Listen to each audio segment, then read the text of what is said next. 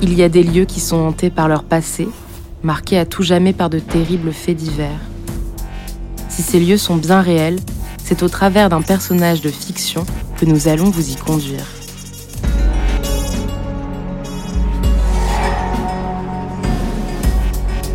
Je suis journaliste et photographe et je travaille sur des affaires criminelles célèbres. J'ai décidé de m'intéresser à celles de la fin du siècle dernier. Ces faits divers sont gravés dans la mémoire collective, beaucoup plus que d'autres. Et je me pose cette simple question, pourquoi? Auriol, charmant village provençal. Jusqu'au début des années 80, le nom de cette bourgade typique nichée au pied du Garlaban évoquait l'univers de Pagnol, la douceur de vivre de l'arrière-pays marseillais, jusqu'à une effroyable affaire. Le nom d'Oriol s'est alors définitivement retrouvé associé à un drame qui a bouleversé le pays. Pour évoquer ce drame encore présent dans bien des mémoires, j'ai retrouvé Dominique Gonneau sur le cours du village. Dominique était alors jeune journaliste à la rédaction de FR3, la télévision régionale. Il a suivi les premières étapes de l'affaire. Il garde un souvenir très précis de ce qui se présente comme un véritable mystère. Quand on est arrivé, il n'y avait pas de, de, mort, il n'y avait pas de corps.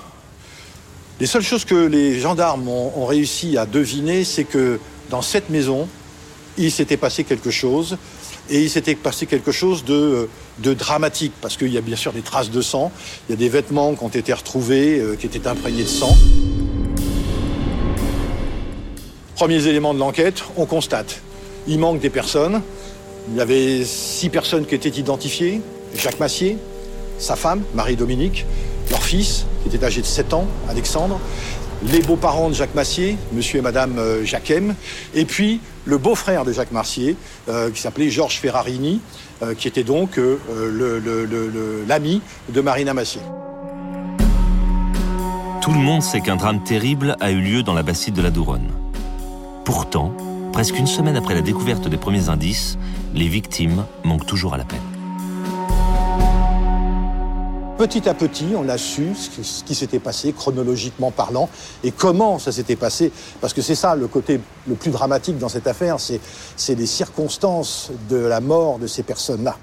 La clé du mystère, c'est le père de famille, Jacques Massier, un inspecteur de police marseillais. Même si rien ne prouve formellement qu'il soit mort, c'est sur lui et ses activités politiques que les enquêteurs se concentrent. Le personnage Massier est quand même très important, c'est lui qui est la clé de toute l'affaire. Jacques Massier, policier, brigadier de police. Il venait à peine de sortir de l'école de Canécluse et euh, il était surtout aussi le responsable du SAC local, du SAC marseillais. Le SAC, officiellement, c'est une officine de gros bras, donc un service d'ordre. Brian Muller, chercheur historien. Qui, à partir de 74, va commencer à se mercenariser en vendant ses services aux plus offrants, de, de préférence de droite et d'extrême droite. Ce service d'action civique est fortement implanté en Provence. Depuis 1978, il est dirigé par un militant un peu particulier, Jacques Massier. Et Jacques Massier, en prenant le contrôle du sac euh, des Bouches-du-Rhône et ensuite Provençal en 78, euh, il va mélanger, on va dire, euh, ses fonds privés avec les fonds du sac. Donc, il est difficile de dire si les dérives criminelles du sac marseillais à ce moment-là, par exemple, sont vraiment des dérives du sac ou des dérives d'un homme qui était responsable du sac. Marina Massier, la sœur de Jacques, a échappé miraculeusement au massacre. Elle aurait dû être là, dans la Bastide, ce soir-là. Elle est la seule survivante de la famille Massier. Mais si la personnalité de l'inspecteur se dévoile, le mystère reste entier.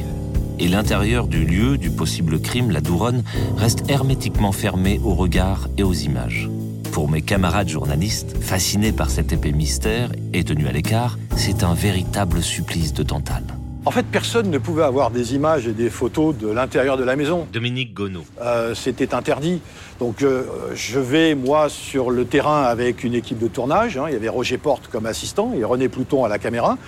Et euh, à un moment donné, il y a l'assistant qui est venu me voir en me disant, Dominique, est-ce que tu as vu que la porte d'accès à la Bastide, elle n'est pas sous scellé Le scellé est défait. Le scellé pendait. Demandez à des journalistes de ne pas rentrer. Voilà. Donc on prend le parti de dire on rentre. sur certaines images, on peut se poser beaucoup de questions. Moi, je suis très frappé par une image qui existe encore, où l'on voit un jouet d'enfant, le jouet du petit Alexandre, qui est posé sur une table de, salle à manger. Euh, et ce jouet d'enfant, euh, bah, si vous ne dites pas qu'il est en plastique, euh, on peut penser que c'est un fusil M16 américain qui est là avec des cartes de la région posées sur une table dans une pièce qui est totalement calcinée.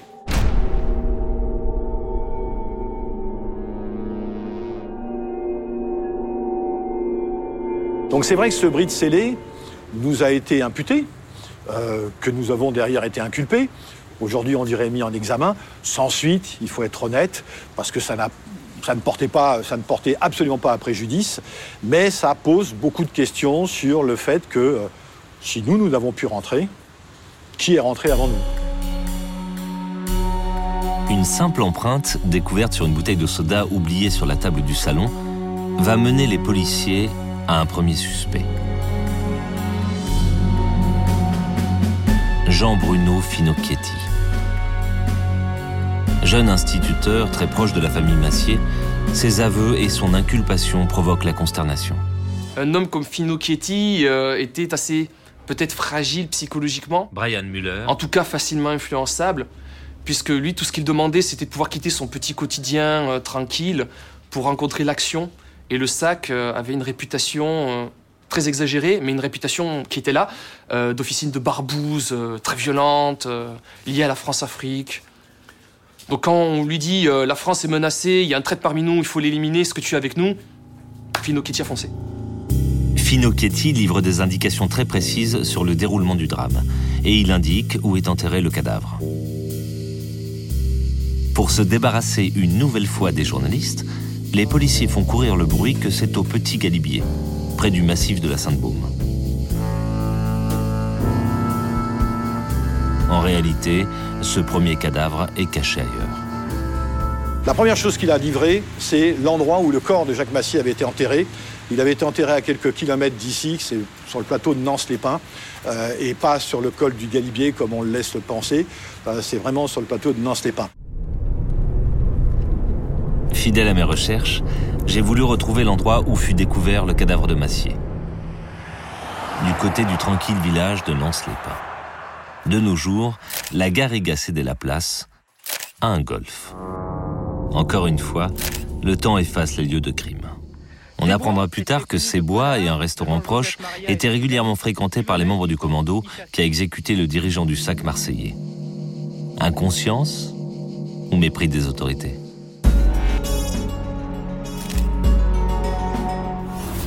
La découverte du corps de l'inspecteur et les aveux de Finocchietti précipitent les interpellations. Plusieurs membres du SAC marseillais sont interrogés et les raisons de l'exécution de leur chef prennent forme. Quelques mois avant sa mort, il avait fait l'objet d'une tentative d'attentat. Dominique Gonneau, journaliste. D'assassinat. Euh, il était dans sa voiture, et il y a une moto qui est arrivée à côté de lui et euh, euh, les deux hommes qui étaient en moto ont, tiré sur lui pour essayer de le tuer. Il s'en est tiré. Et Massier euh, a hésité au début à porter plainte. Brian Muller, chercheur historien. Il, il ne s'est décidé que le lendemain en fait à se rendre au commissariat où il a donné l'immatriculation de la moto et la liste de tous les militants du SAC en disant aux policiers ben, écoutez j'ai hésité à venir mais voilà je pense que ce sont des rivalités internes qui ont poussé à cette tentative d'assassinat. Et en portant plainte, il a expliqué que pour lui, euh, la personne qui, lui voulait, euh, sa mort, c'était son, euh, son bras droit au sac marseillais, donc Jean-Joseph Maria, avec son acolyte Lionel Collard. Jean-Joseph Maria reprochait à Massier de détourner des fonds du sac, donc les fonds du club de tir, aussi la cotisation des adhérents, et de criminaliser le sac. il aura aussi plus ou moins transformé en mercenaires, mais à son compte, les gens du sac, puisque ben, il les vendait à des services pour des meetings d'extrême droite et de giscardien. Euh, donc c'est vrai que quand euh, il a disparu, ben, les noms de Jean-Joseph Marien et de Lionel Collard sont arrivés très rapidement sur le bureau du juge d'instruction, hein, Françoise Laurence Guérin, et c'est comme ça que le sac est apparu dans le dossier. Et ça, c'était à peu près 24 heures, 36 heures, 48 heures après la disparition de la famille Massier il faut replacer cette exécution sommaire dans le contexte de la France de 1981. Le pays vient de subir un séisme politique. Pour la première fois sous la Ve République, la gauche a accédé au pouvoir. Une accession qui attise les peurs et les fantasmes.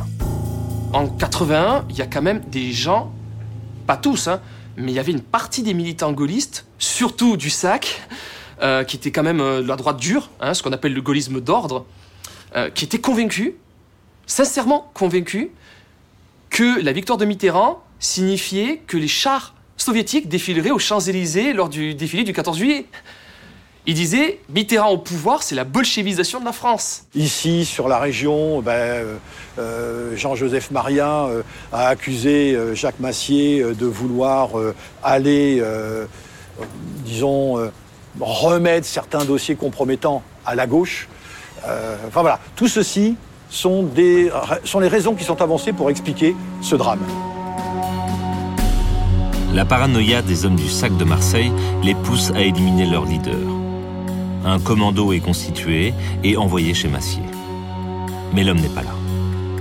La famille est alors prise en otage en attendant son retour. Car si le meurtre de Massier est en train de s'expliquer, on ne sait pas ce qui s'est passé pour les autres adultes. Et surtout pour l'enfant. Où est le reste de la famille? Les membres du commando se taisent. Le mystère demeure. Jean-Bruno Finocchetti a donné des cours au petit Alexandre Massier. Et c'est parce qu'il a donné des cours au petit Alexandre Massier et qu'il connaissait le petit et qu'il connaissait la mère qu'il s'est fait reconnaître par Marie-Dominique Massier. Quand le commando est intervenu sur la Bastide, ils sont intervenus avec des masques de chirurgiens. C'est-à-dire quelque chose qui vous cache que le bas du visage, quoi. Donc, t'as un peu c'est un peu bizarroïde quand même comme, situation que d'arriver avec des masques de chirurgiens qui n'ont pas la, réputation de cacher quelque chose. Quoi. Euh, donc ils sont intervenus et ils ont été reconnus et c'est parce que euh, Jean-Bruno Finocchetti a été reconnu que euh, ces personnes-là ont été tuées. Les aveux de Finocchetti dévoilent les détails sordides de l'exécution des innocents. Donc elles étaient toutes séquestrées, attachées les mains dans le dos au premier étage. Et euh, petit à petit, ils les ont fait toutes descendre, une par une.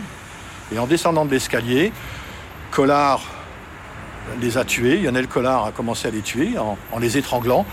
Et pour certaines de, ces personnes, elles ont été euh, achevées au couteau. Euh, sans, aucun, remords, sans aucun scrupule. le dernier qui soit descendu, c'est le petit Alexandre de 7 ans qui dormait euh, et qui lui a été malheureusement euh, euh, massacré, on va dire, à coups de tisonnier avant d'être achevé au couteau.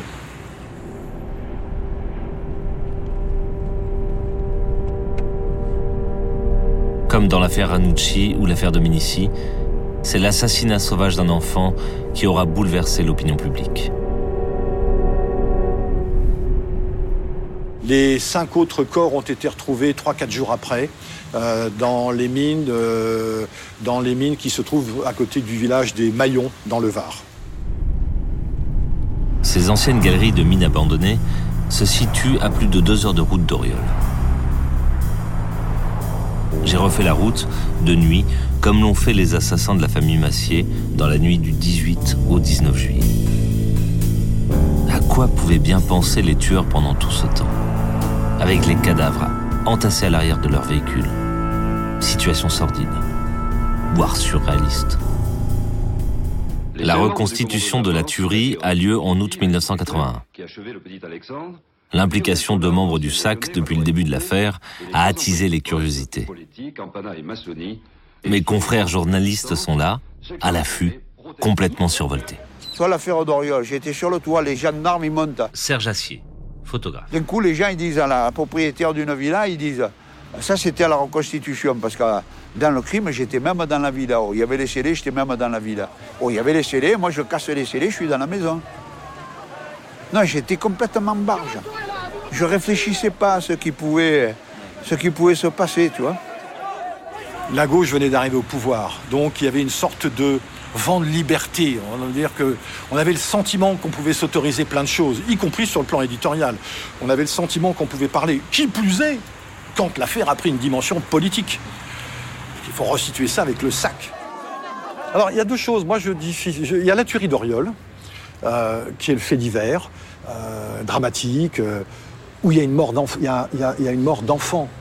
C'est ça le, problème, il, tourne autour de, la mort de, cet enfant et de la façon dont il a été tué. Et puis il y a l'affaire du sac, c'est-à-dire la dimension politique du fait divers. Aujourd'hui, moi, ce que je retiens, c'est que cette affaire euh, a permis, au final, de dissoudre une officine privée, une officine un peu sombre, euh, qui était le sac. J'ai demandé à Dominique Gonneau, en faisant appel à ses souvenirs, de retrouver le lieu du crime cette bastide maudite, la Douronne. Mais le temps a modifié l'aspect du petit village. Tout a changé ici, depuis l'été 1981. Je sais pas, je pense que. Peut-être à droite. J'en sais rien. Je sais pas.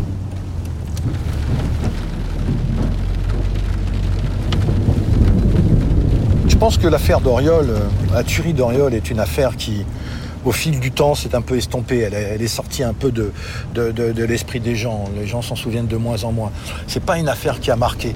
Et ici, sur, euh, sur, le, euh, sur le village, je crois que la consigne a été, si on pouvait vite oublier, ce serait une très bonne chose.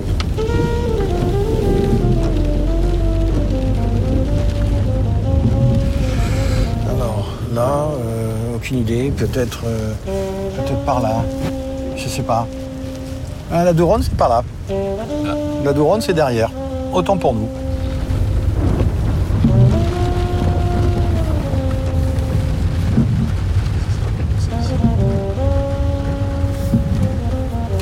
Ça me parle. La façade, la pergola. C'est ça. Je crois que c'est là. Je suis pas sûr, mais je crois que c'est là.